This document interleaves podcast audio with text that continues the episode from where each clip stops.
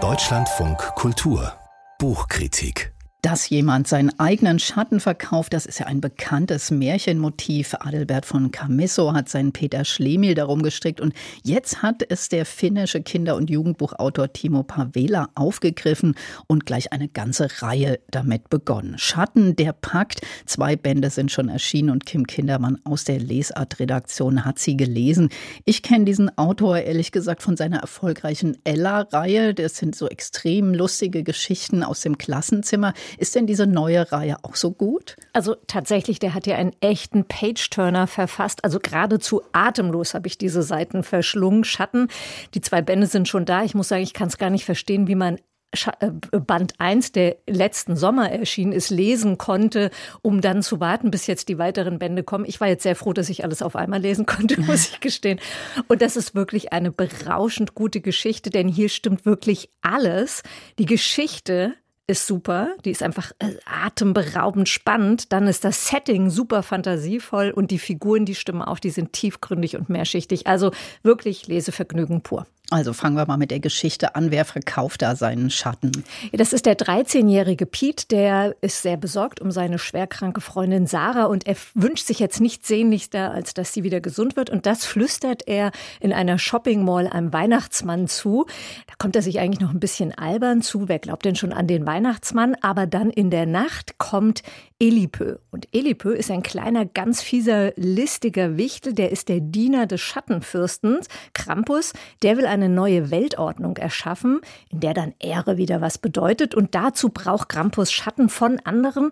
Nur durch sie lebt er nämlich, nur durch sie wird er mächtig. Und jetzt ist also Elipö da auf Schattensuche bei Pete und er sagt halt, Du bekommst ein Geschenk, du machst ein Geschenk, verzichte auf deinen Schatten und deine Freundin wird gesund. Pete macht das, obwohl es ihm nicht ganz wohl ist mit dieser Entscheidung. Er macht es mit Erfolg. Sarah wird schlagartig wieder gesund. Also er macht eigentlich was Gutes, jetzt nicht aus purer Geldgier wie bei Camisso, dass der Schatten verkauft. Er macht ja das Richtige. Warum ist das dann überhaupt eigentlich schlimm, dass der Schatten weg ist?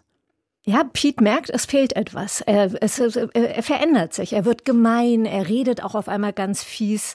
Er streitet sich mit seiner sehr gemochten Sarah ständig. Gleichzeitig friert er immer. Immer, das kriecht ihm so richtig in die Knochen hinein. Das wird Tag zu Tag schlimmer. Sein Hund will sich nicht mehr von ihm streicheln lassen. Also das Tier, er spürt, hier stimmt was nicht.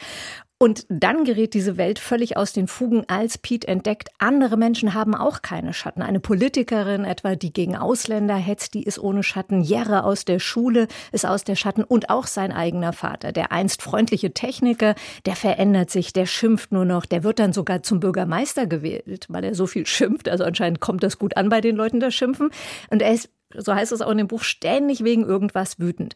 Und das eint alle Schattenlosen. Sie haben Wut, sie haben Hass, sie sind gemein. Und das führt dann so weit, dass es schließlich den Weltfrieden bedroht. Und zwar nicht nur unseren, also den menschlichen, sondern auch den der Wichtel. Die merken auch, hier stimmt was nicht. Und die schicken dann ein kleines Wichtelmädchen los. Die heißt Udit. Das ist so ein ganz magisches kleines Mädchen. Die kann wunderbare Sachen vollbringen. Die zieht jetzt los als Spionin der Wichtelgilde und stößt, wie soll es anders sein, irgendwann auf Pete und dann müssen sie zusammen mit anderen eben sich diesem Abenteuer stellen. Das sieht man ja schon bei diesen Beschreibungen direkt so die Bilder vor, inner, vor seinem inneren Auge und das Buch ist ja auch illustriert, äh, habe ich gelesen. Wie, wie schaut denn das aus? Ist das gelungen? Ja, das sind so ganz schaurige Bilder. Also es ist nicht ganz, also es ist nicht jede Seite illustriert, aber es kommen immer mal wieder flächige Illustrationen, dann so kleine Ränder, wo sowas, so ein Schatten reinfließt in den Text. Das ist tatsächlich sehr gut, weil weil diese Illustrationen, die untermalen letztlich diese schaurige Atmosphäre, unheimliche Gestalten, blitzende Augen. Und die nehmen dem Buch, und das finde ich ist ganz wichtig, auch diese Aura der vermeintlichen Weihnachtsgeschichte, weil der Weihnachtsmann spielt hier schon eine Rolle. Und man denkt am Anfang, uch, jetzt habe ich hier ein Buch gelesen, zu spät sozusagen. Nein, das ist es nicht. Denn es wird ganz schnell klar, hier wird ja nichts weniger als das Glück der Welt verhandelt. Denn die Schattenlosen, Sie haben es ja vorhin schon gesagt, die geben ihre Schatten weg. Pete jetzt aus einem guten Grund, aber es gibt auch andere, die machen das einfach für ein paar neue Sneaker oder für das neueste Mobiltelefon.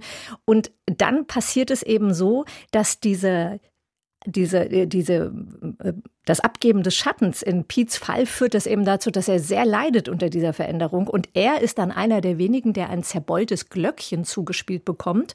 Und dann wird klar, erst wenn er diesem Glöckchen folgt, dann kann er die Welt vielleicht noch retten. Gemeinsam mit Sarah zieht er dann los.